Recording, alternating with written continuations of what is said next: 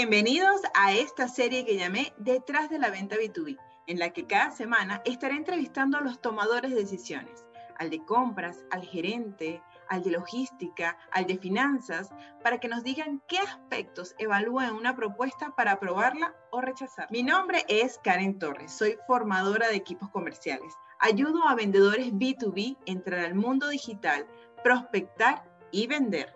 Así que comenzamos.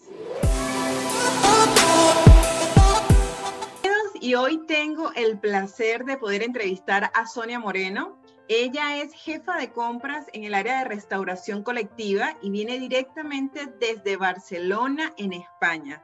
Bienvenida Sonia, es un placer tenerte aquí, primero porque quienes no la conozcan tienen que ir a su perfil. Sonia tiene material de sobra en su perfil, tiene unas eh, compras en píldoras donde te dice específicamente cómo negociar con compras, te da tips maravillosos. Bienvenida. Muchísimas gracias a ti, Karen. Me encanta estar aquí contigo.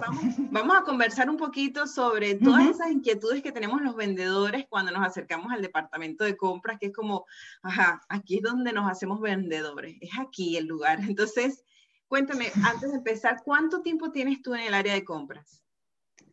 Uy, pues yo llevo en compras desde el año 95, o sea, ha llovido mucho. ¿Has visto pasar todo tipo de vendedores?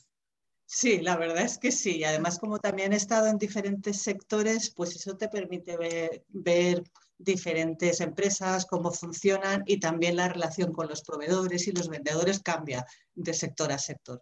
La verdad que sí, se aprende mucho. Que, bueno, con todo este tema de la digitalización, que lo que hizo la pandemia, pandemia fue mm, a todos pasarnos a digital, prospectar por redes sociales, que no lo hacíamos.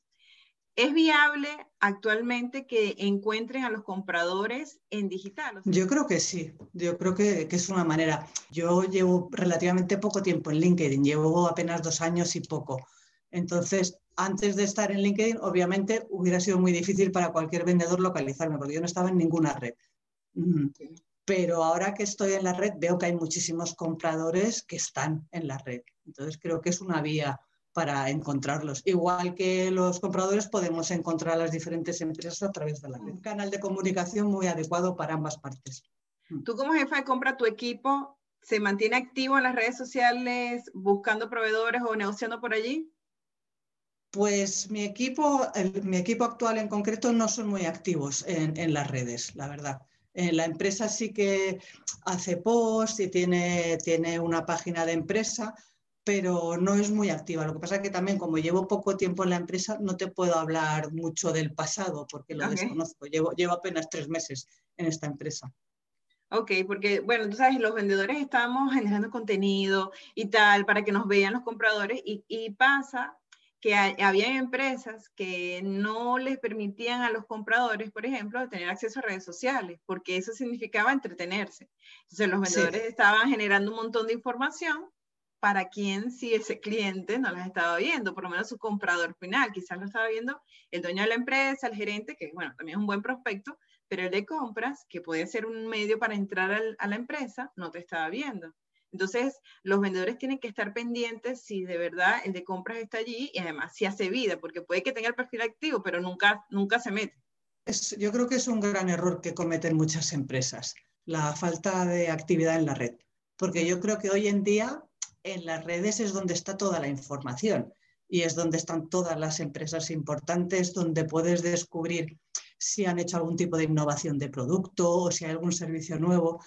Y yo creo que poco a poco, y quizá gracias a la pandemia, la idea esa de que las redes son una pérdida de tiempo se esté desterrando, que, haya, que esté habiendo un cierto cambio de tendencia, porque además en las redes puedes aprender muchísimo. Mm. Y yo creo que es bueno para todas las partes. Y compartir información y descubrir cosas nuevas.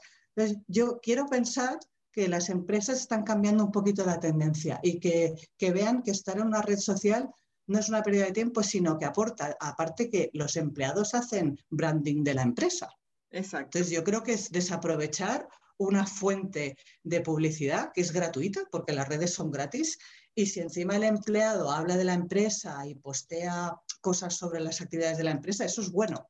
Y tanto es bueno para un comprador como para un vendedor. Yo creo que es una buena manera de estar relacionados y de comunicarnos. Mm. Totalmente. Lo que quizás es que, bueno, tengan quizás algún tipo de control para que midan el tiempo que pasa en las redes también, no sé.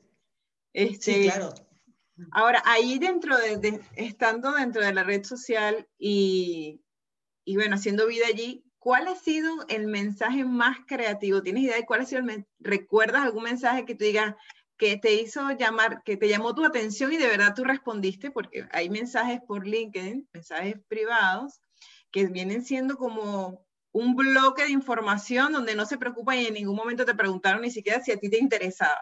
Entonces, ¿ha habido algún mensaje que tú digas, este mensaje me cautivó? Yo le di responder. O sea, que si lo había, y si lo había, ¿qué decía?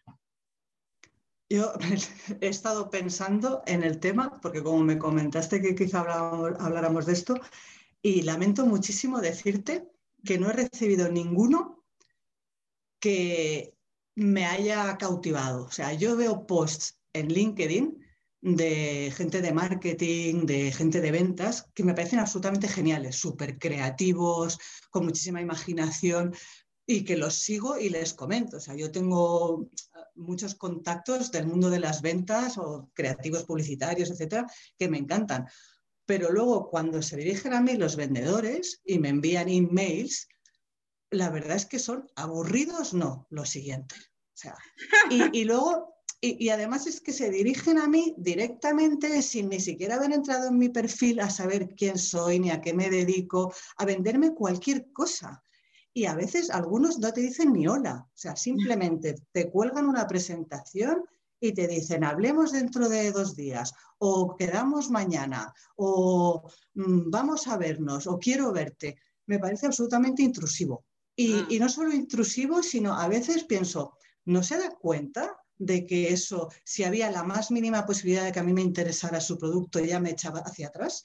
Entonces, es algo que a mí me sorprende, te lo digo de verdad, me sorprende mucho.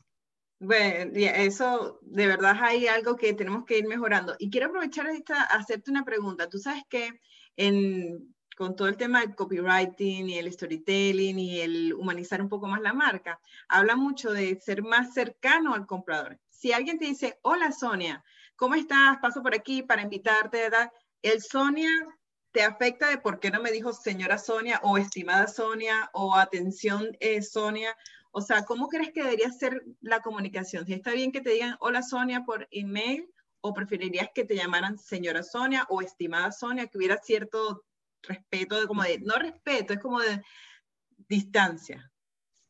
A mí, por ejemplo, lo que me gusta, algunos que sí que me han contactado, que me han gustado más, he visto que han entrado a ver mi perfil, que han entrado a ver mi contenido y entonces se han dirigido a mí de forma informal porque, claro, mi perfil y como soy yo, yo invito a que la gente sea informal y no que sea distante, sino que sea más bien cercana, porque de hecho yo hago unos posts muy cercanos, creo. yo, soy, yo soy así, siempre lo digo. O sea, si tú lees mis posts, soy lo que ves. Lo que escribo, soy lo que ves. Soy así, para bien o para mal. Puede gustarte o no gustarte pero lo que nadie puede decir es que engaño, porque se me ve venir, soy una persona muy transparente. Entonces, cuando alguien se dirige a mí de esa manera, pienso, ha estado viendo, mi perfil. Entonces, eso ya mm, levanta mi interés, ¿no? Porque se merece respeto, porque por lo menos se ha tomado la molestia de invertir una parte de su tiempo para entrar en mi perfil, para conocerme un poquito. Si se dirige a mí de forma así, como más informal, si encima me menciona algún post, pues oye, esas cosas se agradecen porque eh, muestra un interés real por ti. Y si luego encima me pregunta, oye, ¿estáis interesados en tu empresa? ¿Os interesa tal cosa o tal otra cosa y tal? Ya se establece una comunicación, una conversación, que de eso se trata. Vender y comprar es conversar. Negociar es eso, hablar. No puede hablar solo una parte y esperar que la otra escuche y que luego hable. Hay que interactuar. Yo creo que es mucho más, es mejor para las dos partes, es más fluido. Entonces, cuando se dirigen a mí de forma así informal, yo siempre contesto a los mensajes, incluso los que me parecen totalmente intrusivos, los contesto, ¿eh, Karen? Pero tengo que decir, me lleva mi tiempo y hay días que estoy hasta las 12 de la noche contestando mensajes, pero al más de uno le he dicho, mira, no vas bien. O sea, así no. Esa no es la manera. Te recomiendo que hagas esto, esto y esto, porque a mí, o sea, me has echado para atrás. O sea, no me apetece nada contactarte para comprarte algo, que no ves que no es la manera. Entonces, de buen rollo, yo se lo intento explicar. Algunos se lo toman fatal y me bloquean, ¿eh? y mira que soy súper correcta, te lo digo de verdad, intento ser correcta, respetuosa, pero decir las cosas como son. Pero hay gente que no quiere, no quiere que se lo digas. Yo lo, he descubierto también. Bueno, a los vendedores que nos están escuchando, anoten esto que les acaba de decir Sonia.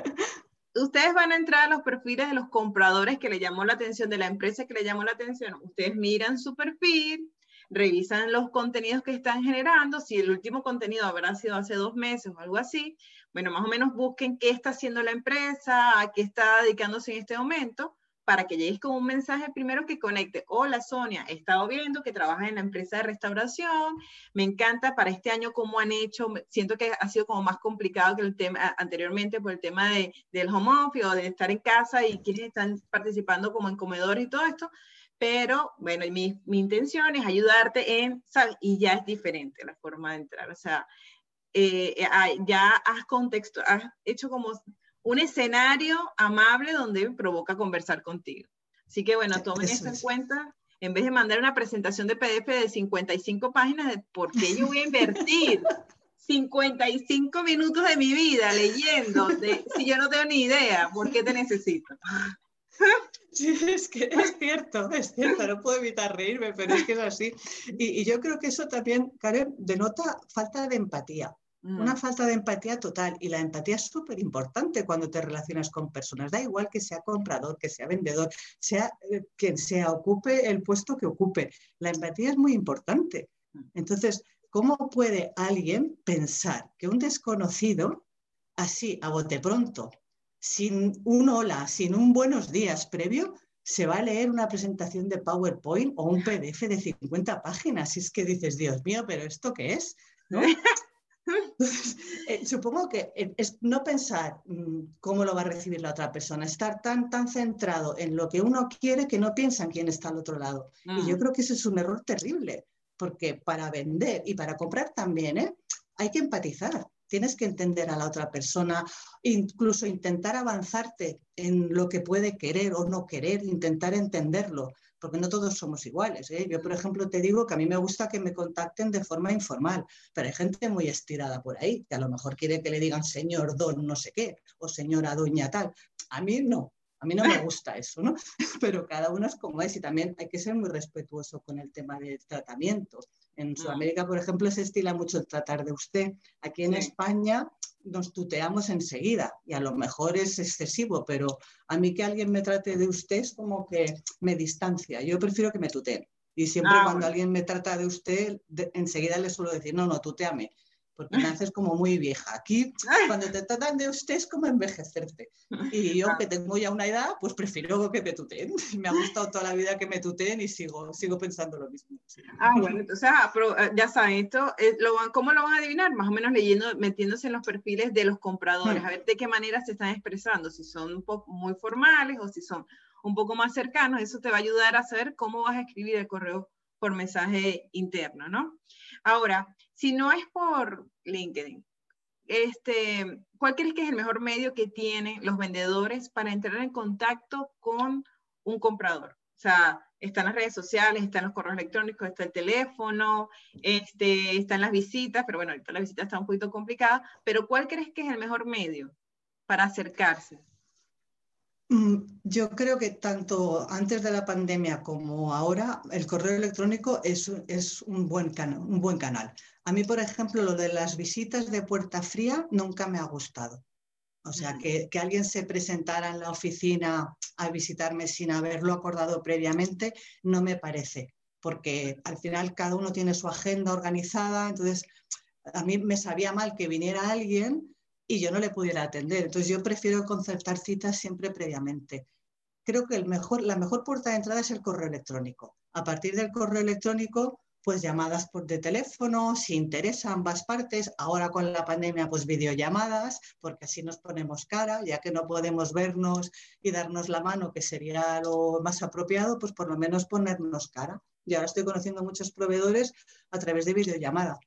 Y es raro, es raro, pero al final una se acostumbra porque es la única manera y, y siempre es mejor que el teléfono. Pero mm. yo creo que los pasos deberían ser así, ¿eh? bajo mi punto de vista. El correo electrónico, luego llamada de teléfono y videollamada. creo que son los pasos a seguir. Y luego cuando se pueda vernos físicamente, pero todavía no.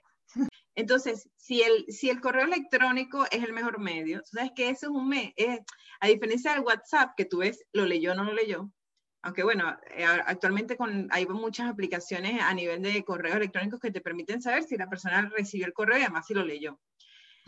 ¿Qué tiene que decir ese correo electrónico para que tú decidas abrirlo? Porque me imagino que tu bandeja de entrada debe estar full. Y, y, cada uno con, diciéndote, esta sí es la mejor opción, somos tu mejor alternativa, cómprame, ábreme este correo, aquí está la solución. O sea, ¿qué tiene que decir el correo electrónico para que el vendedor diga, con esto sí lo va a leer? En mi caso, yo leo todos los correos, o sea, yo los abro siempre.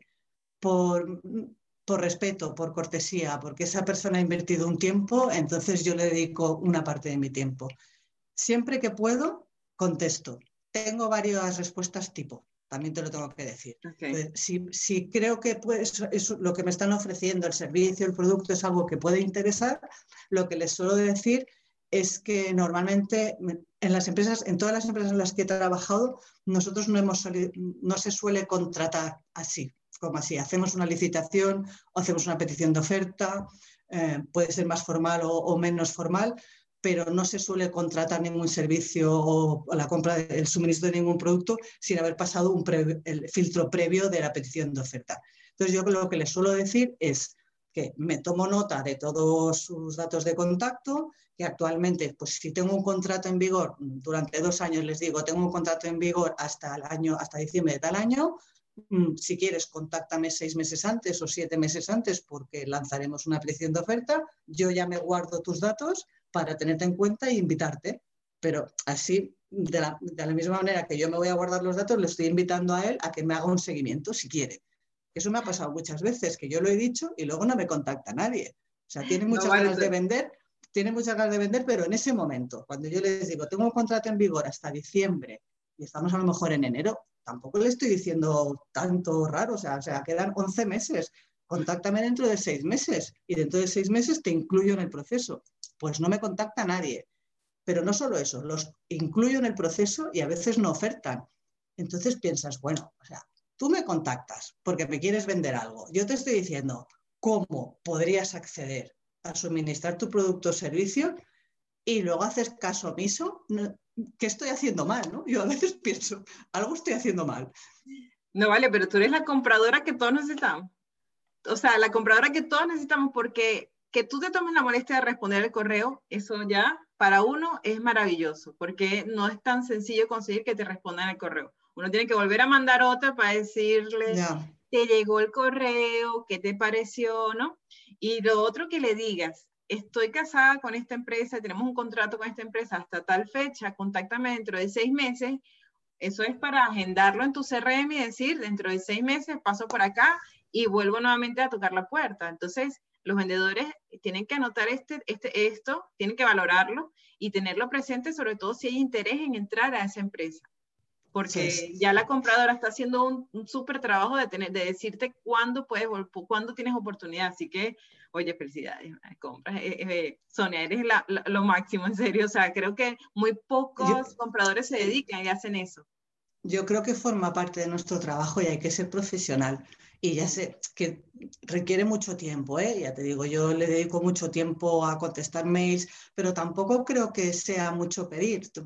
te pones un día, te planeas un par o tres de mails tipo, ya te digo, y los utilizo, los mismos, los personalizo para cada persona, algún, algo, algún pequeño cambio, pero no sé si es un servicio, si es un, un producto, si es alimentación, si es bebidas, si es otro tipo de producto. Tengo varios y sobre eso les voy contestando, pero yo creo que es un tema de respeto y de cortesía. Cada cual hace lo que le parece correcto, lógicamente. Yo respeto que cada uno haga las cosas a su manera, pero yo pienso que igual que a nosotros nos gusta que nos, respeten, que nos respeten, debemos respetar a los demás y es una manera de mostrar respeto.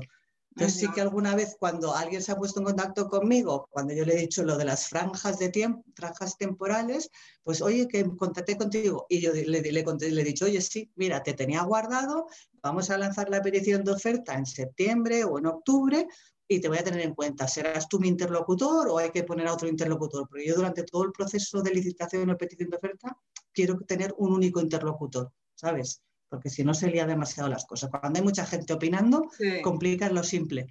Entonces, contra menos, mejor. Llega el momento de que, bueno, te pasan una oferta y te envían su presupuesto. ¿Qué tiene que, o sea, qué puntos evalúas tú en ese presupuesto para declinarte o no por esa empresa?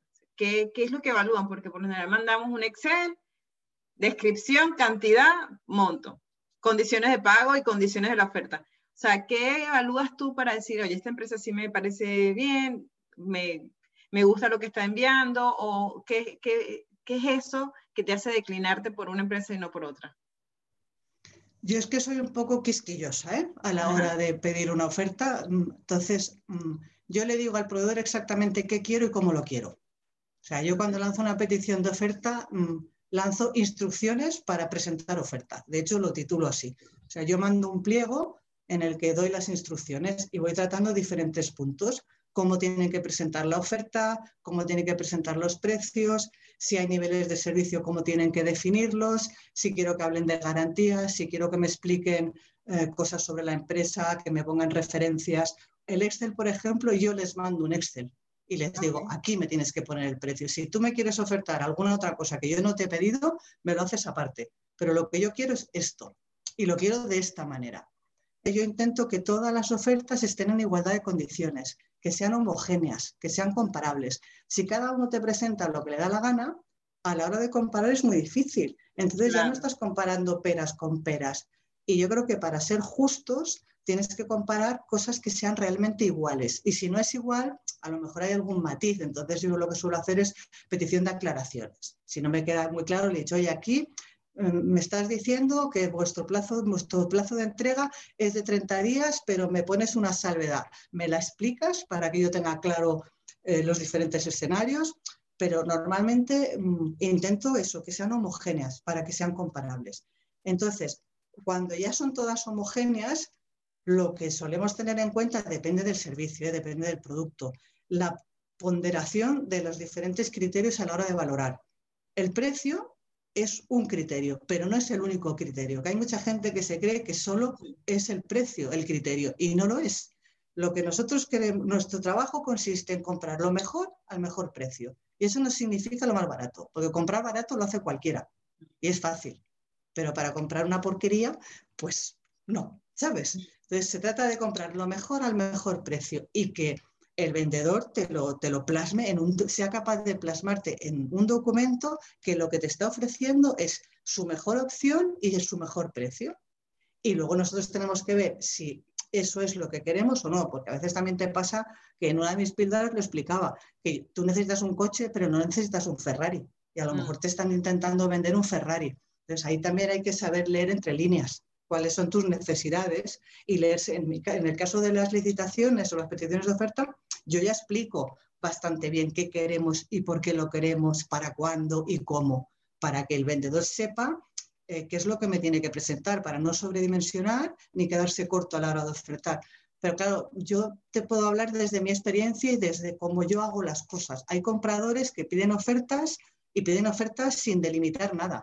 A mí eso me parece una locura. Una locura, porque, es, imposible comparar. Hice una encuesta preguntándole a los vendedores cuál era la razón por la que rechazaban sus productos y la mayoría me dijo precio.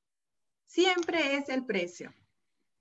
Es una parte, es una parte y es importante, pero es importante con esa premisa que te he comentado, o sea, lo mejor al mejor precio. Si yo encuentro algo que es muy parecido, calidades similares, eh, servicio, pues venta similar, eh, producto similar. yo, por ejemplo, comparo las fichas técnicas de los productos para estar realmente segura de que estoy comparando las mismas cosas. Entonces, ahí sí que vas al mejor postor. O sea, si, tú tienes, por ejemplo, una puerta de una determinada madera con una determinada funcionalidad y tienes 20 proveedores de puertas que te ofrecen la misma puerta a diferentes precios. Lógicamente vas a coger la más barata, pero es que estás hablando de la misma puerta. Entonces, ahí tienes un problema tú como empresa, porque tus competidores la están haciendo mucho más barata. Entonces, mira a ver qué te pasa. eres menos eficiente, eres menos productivo, quieres cargar unos márgenes por encima de la media de mercado. Entonces, no es solo la culpa, aquí no, no, se trata de culpas ni de una parte ni de otra, es simplemente quién es más eficiente de las dos partes. Y si tienes competidores que son más eficientes y pueden ofertar el mismo producto con la misma calidad a mejor precio, pues ahí tienes, tienes un problema. Y lo que tienes que hacer es aprender de tus competidores, yo creo que es una manera. También cuando yo hago peticiones de oferta, los proveedores que pierden, si me preguntan por qué han perdido, yo se lo explico. Mm. Porque así pueden... Eh, Mejorar.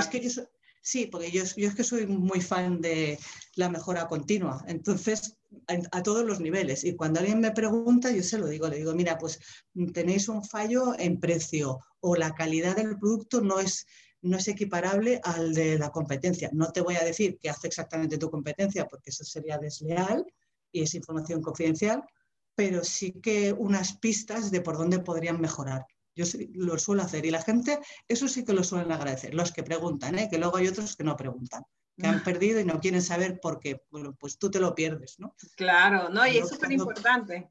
Que, que tenga, tener ese, esa retroalimentación para saber en qué, en qué estamos fallando y sí, sí. Hay un libro, bueno, no lo tengo acá, pero se llama Bueno, Bonito y Carito, de David Gómez. Él dice, si tú, todos somos iguales, ¿por cuál se van a escoger? O sea, ¿a cuál van a escoger? Al que sea más barato. Porque si todos están presentando amarillo con azul, amarillo con azul, amarillo con azul, por lo que se va a declinar el comprador es a ver si todos son iguales, me voy a ir por el que sea más económico. Pero si tú dices, yo tengo amarillo con azul, pero también ofrecemos este servicio postventa, va a haber un acompañamiento contigo, tenemos una garantía, estas son las personas que lo han probado, o sea, y cuesta un poquito más que la media, pero estás ofreciendo también un poco más y algo que te diferencia, entonces compras mejor a mejor precio. Sí, sí, es eso. Y además, si te ofrecen algo adicional, algo que ningún otro te ha, te ha ofrecido, a lo mejor el precio es un poco más alto, pero a ti te supone una gran mejora para tus operaciones, para la manera en que funciona la empresa. Entonces, eso es un valor añadido. si alguien te ofrece algo diferente al resto, ya no es solo el precio, porque yo he llegado a contratar servicios y a comprar productos que eran más caros que otros. O sea, a lo mejor yo tenía 10 ofertas y no me he quedado con la número uno. De hecho, normalmente la más barata y la más cara la suelo descartar porque unos quizá han hecho dumping porque quieren entrar y los que son más caros es que están muy por encima de mercado. ¿vale? Mm. Entonces, al final te quedas con las, si tú pides y tienes 10 ofertas, te quedas con 8. ¿vale? Entonces, con esas 8 trabajas. Y a partir de analizar esas 8 vas viendo lo que te ofrece cada uno. También puede ocurrir que alguien te ofrezca algo muy bueno y los demás no te lo hayan ofrecido. Y entonces, en lo que te comentaba antes de la petición de aclaraciones, yo he llegado a preguntarles, oye, ¿vosotros disponéis de un servicio que tal, tal y tal? para que estén todos en igualdad de condiciones, mm. con ese que me lo ha ofertado y esos otros que a lo mejor simplemente ha sido un descuido y no me lo han ofertado, ¿vale? Y, y la gente te suele responder y así también vas filtrando de alguna manera. Mm. No, y que tú mandes ese correo ya hay un interés y ya para la empresa es, ok, ya viene nuestro presupuesto y le gustó. O sea, que tú mandes una pregunta sobre el presupuesto genera algún tipo, o sea, es que hay, denota un interés en tu oferta.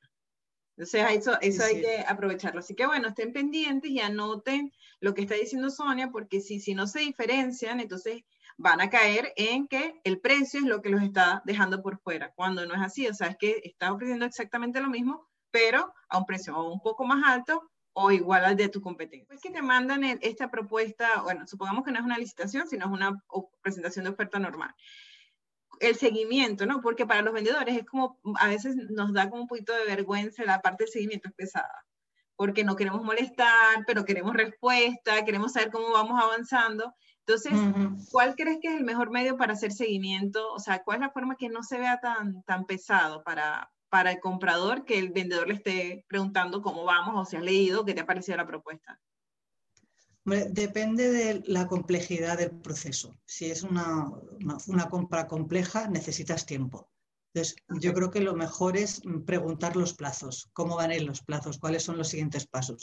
Y que luego también desde el departamento de compras, el comprador o compradora que esté llevando el tema, que sea transparente y que les diga, pues mira, vamos a tardar un mes en analizar los precios, un mes en, analizar el servicio porque es muy complejo y tenemos que reunirnos internamente y ver qué es lo que nos interesa, porque a veces tienes diferentes stakeholders y ponerlos a todos de acuerdo a la hora de comprar un servicio, sobre todo, son muy complejos. Entonces necesitas mucho más tiempo. Cuando es un producto y es un producto claro, es más rápido. Entonces ahí los timings son más reducidos, a lo mejor una semana, dos semanas. Mm, pero yo creo que lo mejor es que pregunten y espero, quiero pensar que la mayoría de los compradores serán sinceros y le dirán los plazos, porque eso no tiene ningún, no tiene ningún misterio. O sea, creo que diciéndole eso ayudas, les ayudas a ellos porque saben cada cuánto tienen que hacer el seguimiento y también el comprador se libera de esas continuas llamadas, que no tienen ningún sentido, porque eh, si te llama el vendedor y tú no tienes nada que decirle, pierde el tiempo él y pierdes el tiempo tú. Entonces yo prefiero decir, pues mira, dentro de 10 días o dentro de 15 días tendré, tendré alguna respuesta. Llámame si quieres y lo hablamos. ¿vale? Yo creo que es lo más normal. Y los departamentos de compras profesionalizados yo creo que trabajan así, ¿eh? que yo no soy una rara avis. Yo creo que la gente que es profesional y que se toma en serio la profesión de compras trabajan así. No sé. Bueno, hay de todo, en todas partes, ¿no? Pero, yo creo que sí, que, la mayoría, de las cosas está cambiando, sí, sí. Antes había de todo en compras y la función no estaba profesionalizada, pero en los últimos años creo que hemos mejorado. Igual que antes vendía cualquiera y cualquiera podía vender, se pensaba que cualquiera podía comprar. Y yo creo que está cambiando. Los vendedores cada vez sois más profesionales y yo creo que nosotros también. Mm, y eso va, a ir bien para todos. Estamos evolucionando ambos. Marketing, ventas y compra. Sí. Yo creo que sí, y eso es bueno, eso es muy bueno. ¿Qué aspectos evalúas antes de solicitar un presupuesto? O sea, para decir, este proveedor sí parece como de confianza. Pues si tienen presencia en redes. Pero yo como solo estoy en LinkedIn, solo miro LinkedIn, porque yo no estoy ni en Facebook ni en, ni en las otras. Pero a través de Google puedes encontrar muchísima información. Si ahora es súper fácil. Hace 25 años era horrible encontrar un proveedor. Las páginas amarillas. Eso es, ahora te voy a decir, las páginas amarillas, te volvías loca para encontrar un proveedor. Si te pedían una cosa un poco rara, podías estar semanas buscando empresas que hicieran eso, porque no es fácil, no era fácil, pero ahora es súper fácil. Ahora haces una búsqueda en Google y te lleva a todas las empresas que fabrican ese producto o que pueden dar ese, ese servicio. Entonces, normalmente yo creo que todos hacemos lo mismo, investigamos las páginas web. También lo que solemos hacer es, yo estoy en la Asociación de Responsables de Compras en la ERCE en España, y también hay otra asociación, CPONET, y ahí nos comunicamos los compradores y tenemos mm. foros. Y si, por ejemplo, quieres comprar algo, pues preguntas en el foro, oye, necesito comprar un generador. Eh, ¿Alguna empresa que os haya funcionado bien? ¿Alguna que no os haya funcionado bien? Y como algún comprador te diga, oye, esta empresa no, esta empresa no.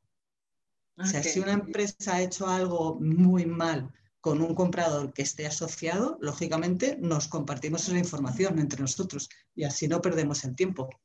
Como que entra en crédito, un crédito y no lo paga, los bancos ya se dicen, no le des crédito a esto. Eso es, entre nosotros nos ayudamos de alguna manera, claro, es, es, bueno, compartimos información, para, tanto para lo bueno como para lo malo. ¿Los vendedores tienen acceso a poder entrar en contacto con, con, con esa asociación, esa asociación o, o, es limitada para compradores o abren espacios para que no se vengan a ofertar o cómo, cómo funciona? En, teoría las asociaciones son de, de, compradores. Lo que pasa es que entran muchos vendedores. O sea, piensa que cualquier empresa tiene comprador. Entonces, pueden entrar en la asociación a través de compras. Okay. Ah, okay. Porque yo, yo veo muchas empresas que al final, cuando se hacen algunos eventos o se hacen algunas sesiones, eh, vienen empresas como patrocinadores que intentan vendernos. Claro, somos un foro muy goloso porque todos somos compradores. Entonces vienen allí a vendernos su producto, su software o yo qué sé, cualquier tema de transformación digital, etcétera, ahora que están muy de moda y vienen a esos foros. Entonces sí, sí que pueden entrar. Y yo creo, CPONet, por ejemplo, sí que tiene presencia en LATAM, eh, en Latinoamérica y tiene que haber algunas. Sé que hay menos asociacionismo que en España o que en Europa, pero sí que están surgiendo muchas asociaciones de, compras por allí. En Perú, creo que hay, en Colombia.